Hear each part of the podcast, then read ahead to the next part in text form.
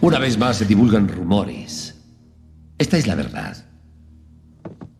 A las ocho horas, el prisionero Murphy, por descuido de su parte, fue encontrado muerto en el respiradero 17. Tal parece que fue absorbido por el ventilador. Aproximadamente a las 21 horas, el prisionero Golig reapareció en estado de locura. Los prisioneros Box y Reigns han desaparecido. Es muy posible que hayan perdido la vida a manos del prisionero Golig.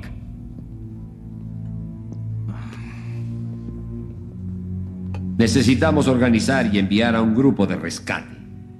Se pide la colaboración de voluntarios para esta misión. Es oportuno decir que la tranquilidad de nuestra prisión enfrenta de pronto algunos problemas. Solo confío que podamos formar un equipo durante los próximos días hasta que la nave de rescate venga por la teniente Ripley. Está aquí. Atacó a Clemens. Basta de mentiras, teniente. Se lo aseguro. Está aquí. Aaron lleva a esta maldita mujer a la enfermería. Ya me tiene harto.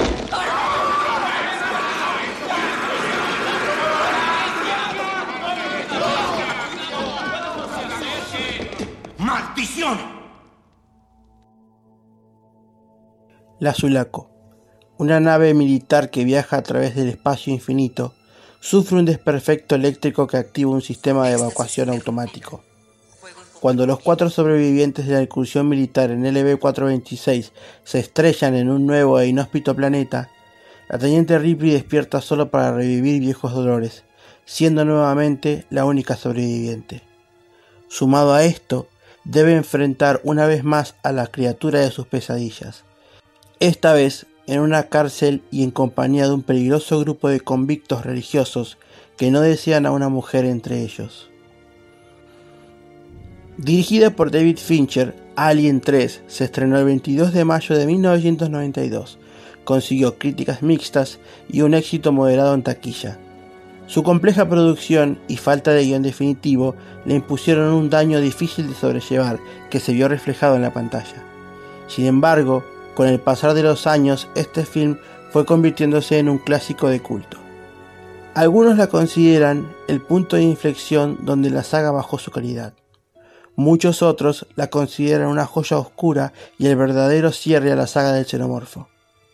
Yo soy Revisitando Clásicos y esto es Alien 3.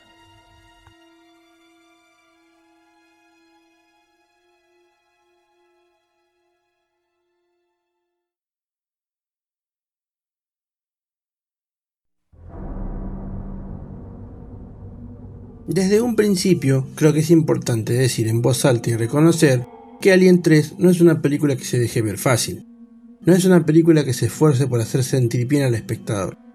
Nacida de una caótica y destructiva producción, esta cinta tiene un estilo particular que en su época supo polarizar a la audiencia. Mi experiencia particular con esta película supuso varias instancias. Cuando la vi por primera vez desconectada al resto de las películas me pareció genial. Cuando vi las primeras dos me sentí algo engañado, y con el pasar del tiempo y con cada revisión la sentí cada vez más única. Alien 3 sigue una vez más al personaje de Ellen Ripley, quien es expulsada del azulaco junto a los supervivientes de la misión en LB-426, en una nave de salvamento. Al parecer, un huevo se infiltró en la nave y un facehugger causó un problema eléctrico. Cuando el EEB choca abruptamente en la costa del planeta Fiorina Furia 161, esto resulta fatal para su tripulación. El choque hace que una viga de protección irónicamente mate a Higgs destruyéndole todo el rostro. Lo que quedó del cuerpo de Bishop se destruyó aún más dejándolo irreparable. Por otro lado, la pequeña Newt afrontaría la muerte más siniestra ahogándose en un criotubo sin poder escapar. Cuando Ripley es reanimada e informada de esto por el médico del lugar, la protagonista se ve arrojada a un siniestro panorama cuando una nueva criatura, esta vez más rápida y feroz, empieza a matar a los residentes de la prisión de máxima seguridad en Fiorina. Criminales, asesinos y abusadores, no menos peligrosos que la bestia que los amenaza desde la oscuridad. Nuevamente, Sigourney Weaver interpreta a Ellen Ripley. Ripley es la única sobreviviente del choque de la nave de salvamento EEB eyectada del Azulaco. Cuando Clemens le explica lo que pasó con sus compañeros, la protagonista sospecha que un alien pudo haber descendido con ellos. Sus miedos se hacen realidad cuando una criatura desciende en la enfermería, mata a Clemens, pero extrañamente perdona su vida. Una vez más tenemos una excelente interpretación de Sigourney Weaver, quien para esta película ya tiene a este personaje totalmente estudiado. Concluyendo en esta cinta el camino de su personaje, volvemos a tener un desarrollo pero algo menos atractivo que en sus películas previas. En una historia mucho más gris y pesimista, para esta entrega podemos ver cómo este personaje se vuelve una especie de solitaria involuntaria. Todos los personajes que le rodean de alguna forma terminan mal y su actitud en particular acompaña el tono del filme y la progresión de una trama particularmente oscura. Si bien su personaje nunca deja de entretener, este se encuentra relegado a una trama con un ritmo irregular. Algunas cosas no encajan del todo bien y aunque su destino al final logra obtener el impacto deseado, desde el punto de vista técnico algunas fallas empañan un poco esta despedida. En un principio Sigourney Weaver no iba a volver para una tercera entrega. En uno de los primeros guiones escritos por William Gibson, Ripley caería en coma para dar protagonismo a Hitz y a Bishop en un filme muy diferente, más en línea con lo visto en la cinta anterior. Si bien la muerte de Newt Hicks representa un golpe muy duro de procesar a solo minutos de iniciada la película, estas circunstancias intentarían explotar otro lado del protagonista y volver a presentarla en solitario bajo las condiciones en que lo hace, es hasta cierto punto una imagen poderosa con la que se puede desarrollar una buena película. En una contraparte a esto, y a diferencia de lo ocurrido con sus predecesoras, esta vez la trama resuelve darle el mando a Ripley de una manera muy mal ejecutada. Nuevamente se la necesita al frente de la acción, pero esta vez se hace a expensas de deshacerse de dos de los mejores personajes de la película, Clemens y Andrews. Charles Staton interpretó a Dillon. Dillon es uno de los presidiarios de Fiorina 161 y una especie de líder espiritual para los prisioneros. Cuando la criatura empieza a matarlos a todos, Dillon y Ripley idean un plan para atraparla. Este personaje intenta ser el personaje más agradable de todo este grupo de prisioneros. La interpretación de Dutton logra darle personalidad a este delincuente de una forma tal que imprime un dejo creíble de nobleza. Parte de esto se pone en evidencia muy rápido en la escena de comedor, cuando Ripley se sienta con Dillon y este la echa diciéndole que él es un violador de mujeres. No se sabe si eso es verdad o solo es algo que él le dice a ella para que no se le acerque. Cuando este la salva más adelante de ser abusada por los otros reos, Dillon se convierte en un personaje ya visto antes en la franquicia, una figura en la que la protagonista puede apoyarse pero que últimamente termina siendo descartado. Su muerte, así como algunos de sus diálogos en la cinta, son exagerados pero también entretenidos. Charles Dance interpretó a Clemens. Clemens es el médico de la instalación. Con un pasado de abuso de alcohol y drogas, este personaje fue condenado a cumplir una sentencia en Fiorina 161. Cuando su condena terminó, el doctor comprendió que nadie contrataría su servicio, por lo que se quedó a trabajar ahí.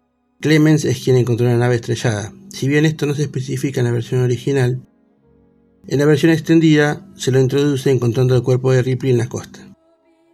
Este personaje, a mi modo de ver, es el más entretenido de todos, y en una película de este tono tan particular, la interpretación de Charles Dance no solo no desentona, sino que agrega una capa extra a su personaje. Su escuela teatral dota al personaje de una distinción que le aleja del resto de los prisioneros y personajes en general, creando también en el proceso una obra de misterio.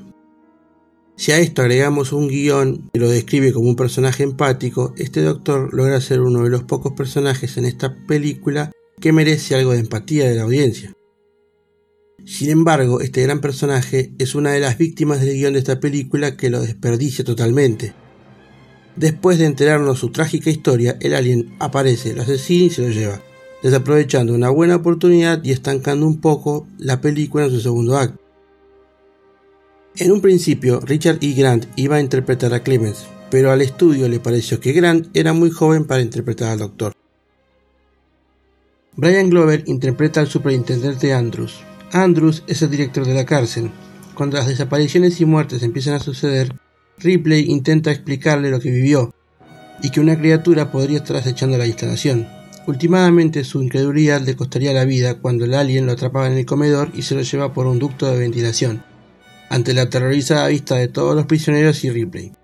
En mi opinión, esta es una de las mejores muertes de la franquicia. El factor sorpresa, la rapidez con lo que todo pasa y la construcción del momento clave le dan a la cinta un aporte especial.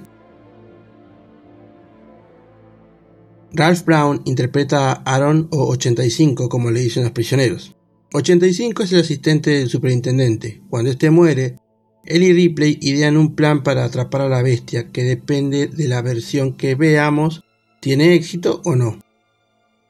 Cuando este empleado descubre que Ripley tiene un alien adentro y planea usarlo para matar al monstruo, se separa del grupo esperanzado de que la compañía venga a rescatarlos. Irónicamente, cuando la compañía aparece solo se preocupa de conseguir a la bestia que Ripley lleva en su interior. Comprendiendo que estos eran tan nefastos como Ripley dijo, Aaron ataca a Michael Bishop solo para morir acribillado por los mercenarios de Weyland Yutani. Danny Webb interpreta a Robert Morse. Morse es otro de los prisioneros de, en Fiorina 161. Este personaje va gradualmente tomando un protagonismo hasta convertirse en el único sobreviviente de la infestación xenomórfica en Fiorina 161. Es el último aliado de Ripley y quien la ayuda a destruir al alien. Este personaje tiene un desarrollo mucho más grande en la versión extendida, donde se puede apreciar el lazo de amistad que comparte con Golik, uno de los prisioneros más peligrosos del penal. Este personaje ofrece un poco de comedia a lo que a veces puede ser una experiencia muy sórdida. Por momentos su naturaleza cínica y explosiva ofrece algo de liviandad al asunto, convirtiéndolo en un personaje entretenido de ver. Paul McGain interpreta a Walter Golick. Golick es uno de los prisioneros más peligrosos de Fiorina, es un asesino en serie. Cuando Box y Rain son asesinados por el xenomorfo, Golick aparece lleno de sangre y en estado de nervios. En la versión extendida, su encuentro con el alien genera en él una obsesión que lo lleva a arruinar el plan de sus compañeros. En un estado de delirio grave, Golik asegura que la bestia le habla y para responder a su llamado mata a uno de sus compañeros. Se escapa de la enfermería y le abre la puerta al dragón. La escena de Golik entrando al oscuro contenedor con el alien adentro es simplemente excelente y es una de las razones por las que elijo siempre la versión extendida sobre la original. Lance Henriksen vuelve a interpretar a Bishop. Regado por toda la nave de salvamento, este sintético es arrojado a la basura ya que sus daños son irreparables. Cuando las sospechas de Ripley son cada vez más grandes, este aliado es reconectado solo para confirmar que todo lo sucedido en la Sulaco fue a causa de un alien y que él mismo viajó con ellos en la nave.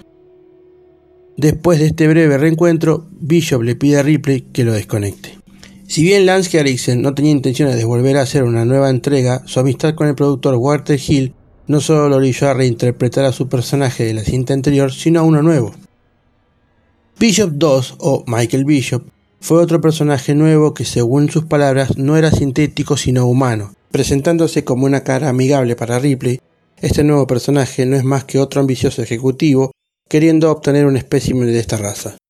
Su personaje lleva consigo un velo de misterio, ya que la película se esfuerza por dejar ambigua la naturaleza del personaje. Si bien sangra de color rojo, el golpe que le propina Aaron le destroza la cara, pero él no se desmaya ni pierde conocimiento. Parece expresar emociones humanas, pero así como mintió para quedarse con la criatura, podría mentir sobre su condición para ganar la simpatía de Ripley. Este personaje es un buen agregado de último momento que en mi modo de ver enriquece los momentos finales de Ripley, quien por un momento considera la opción de Bishop, temerosa de morir y temerosa de lo que la compañía podría hacer con una reina alien en su poder. Tom Woodruff Jr., jefe de supervisión en Amalgamated Dynamics y un alumno de la escuela de Stan Winston, interpretó al alien. Esta nueva criatura, nuevamente diseñada por H.R. Giger, cuenta con la particularidad de no haber nacido de un huésped humano, este cambio se debió a que el alien originalmente iba a salir de Higgs, pero cuando el actor Michael Bean se enteró de esto, amenazó con demandar al estudio. Buscando otra alternativa, se estipuló una nueva e interesante característica al lore del alien, quien tomaría las características del huésped que habitase. Según la versión que estemos viendo, el alien de la cinta, apodado por Golik como el dragón, podría salir de un buey o de un perro, el perro de la prisión Spike. Es por esto que la criatura es ahora cuadrúpeda, más rápida y más feroz. Alien 3 es una película compleja. Su producción dejó como resultado una cinta original muy buena, pero con suficiente material eliminado como para hacer una versión extendida que por momentos parece más bien una versión alterna. La diferencia entre estas dos versiones no son pequeños detalles como en sus antecesoras, sino cambios drásticos en una trama que toma una forma similar pero diferente. Tengo que decir que si bien me gusta la idea de que en la versión extendida se puede atrapar al alien por un momento, tengo que reconocer que esto de alguna forma le quita la imponencia al antagonista. Algo del brillo especial del alien se va si es atrapado o si se sugiere que se puede atrapar. La idea es buena y ayuda a encadenar muy buenos momentos en la versión extendida. Toda esta bifurcación genera una subtrama que es muy entretenida de ver y conecta mejor con momentos no alterados de la película. En la versión original, cuando Box y Reigns son asesinados, es una escena muy buena que muestra cómo el ataque del alien llena de sangre la cara de Golic. Pero si vemos esto en particular en la versión original, nada nos sugiere que esto sea más que un poco de sangre para divertir a la audiencia. Sin embargo, cuando esta escena se encadena con la subtrama de Golic en el corte extendido, vemos cómo este personaje se obsesiona con la bestia. La película no solo tiene un estilo gótico y nihilista, sino también un enfoque muy religioso. Y para cuando este personaje queda solo, toda esta alegoría de un bautismo de sangre toma más sentido. Es como si la bestia, con ese ataque, hubiese bautizado a Golic convirtiéndolo en un acólito de ella. Al menos así lo siente el personaje y eso da pie a una escena donde este trastornado prisionero mata a uno de sus compañeros, recordándonos también que el alien no es el único peligro de la 5. Refiriéndonos a esta versión extendida, hay que decir que Alien 3 no es la primera ni la última película en tener escenas eliminadas o finales alternativos. Sin embargo, no hay muchas películas que cuenten con versiones extendidas. Para poder echar luz sobre eso, es preciso hacer un poco de historia. La realidad es que esta película, como tal, fue probada en 20th Century Fox bajo un guion totalmente diferente y sería una sucesión de ideas fallidas lo que terminaría de darle forma a este Frankenstein escrito que terminó siendo Alien 3.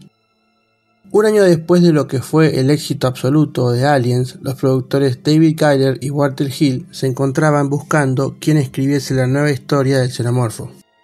Si bien ambos declararían que no estaban tan a favor de hacer una secuela, la presión del estudio los encontró buscando ayuda en la leyenda de la literatura cyberpunk William Gibson. Este primer guion vería a Hicks y a Bishop como protagonistas de la historia, donde Ripley caería en un coma pero despertaría para protagonizar una hipotética cuarta película. Esta película nuevamente hacía mucho énfasis en la acción por sobre todo y con una analogía a la Guerra Fría su concepto no lograba alejarse demasiado de lo visto en la cinta de Jane Cameron. Esta falta de frescura hizo que el guion se descartara. El dolor que supuso en los fans la muerte de Hicks, Newt y Bishop en la entrega final, así como la curiosidad por esta historia de acción no producida, alimentó por años proyectos alternativos, historietas y videojuegos hasta que por fin en el año 2019 salió a la venta un cómic con el título Alien 3, el guion no producido de William Gibson. Posteriormente, en 2021, salió una novela basada también en el guion. Actualmente me encuentro leyéndola y es muy entretenida. Con una fecha de estreno ya programada y en busca de un estilo distinto, pero en línea con lo antes visto, los productores buscaron al neozelandés Vincent Ward, un director aclamado como un verdadero visionista.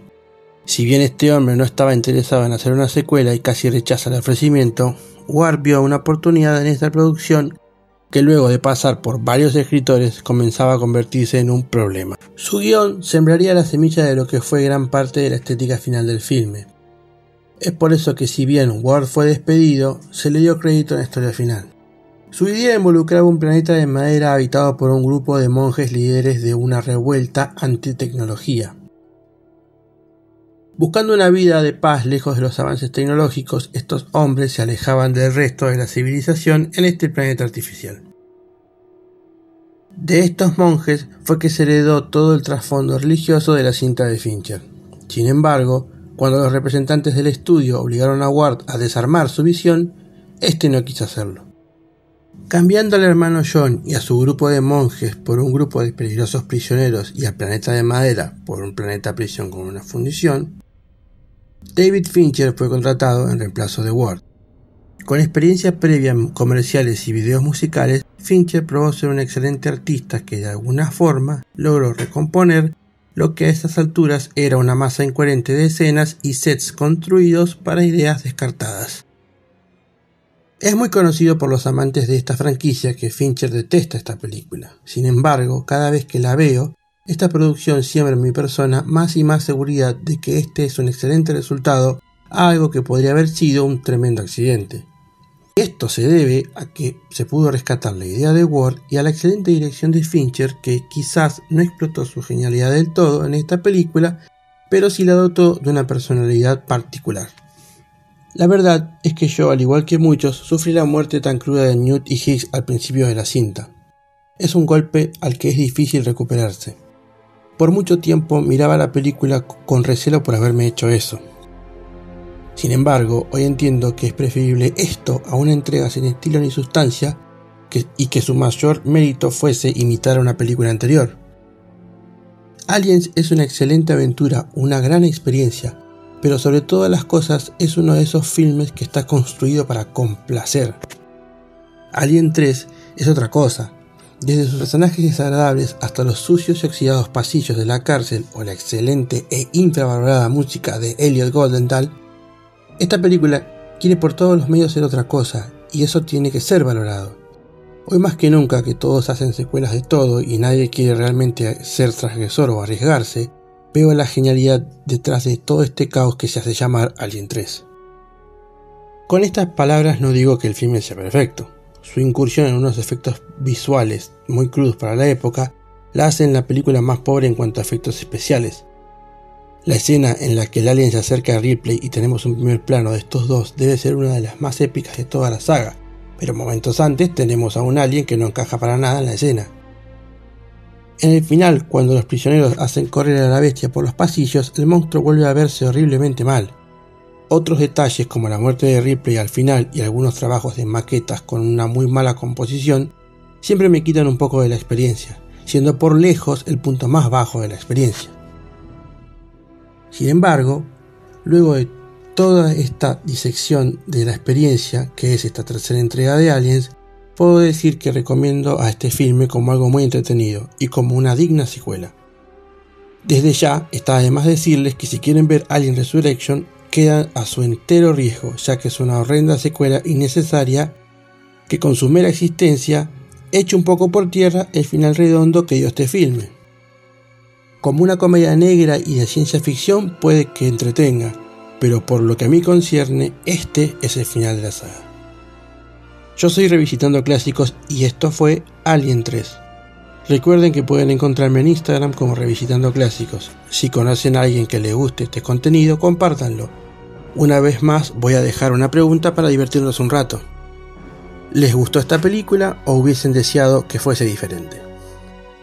Con esto me despido y hasta luego.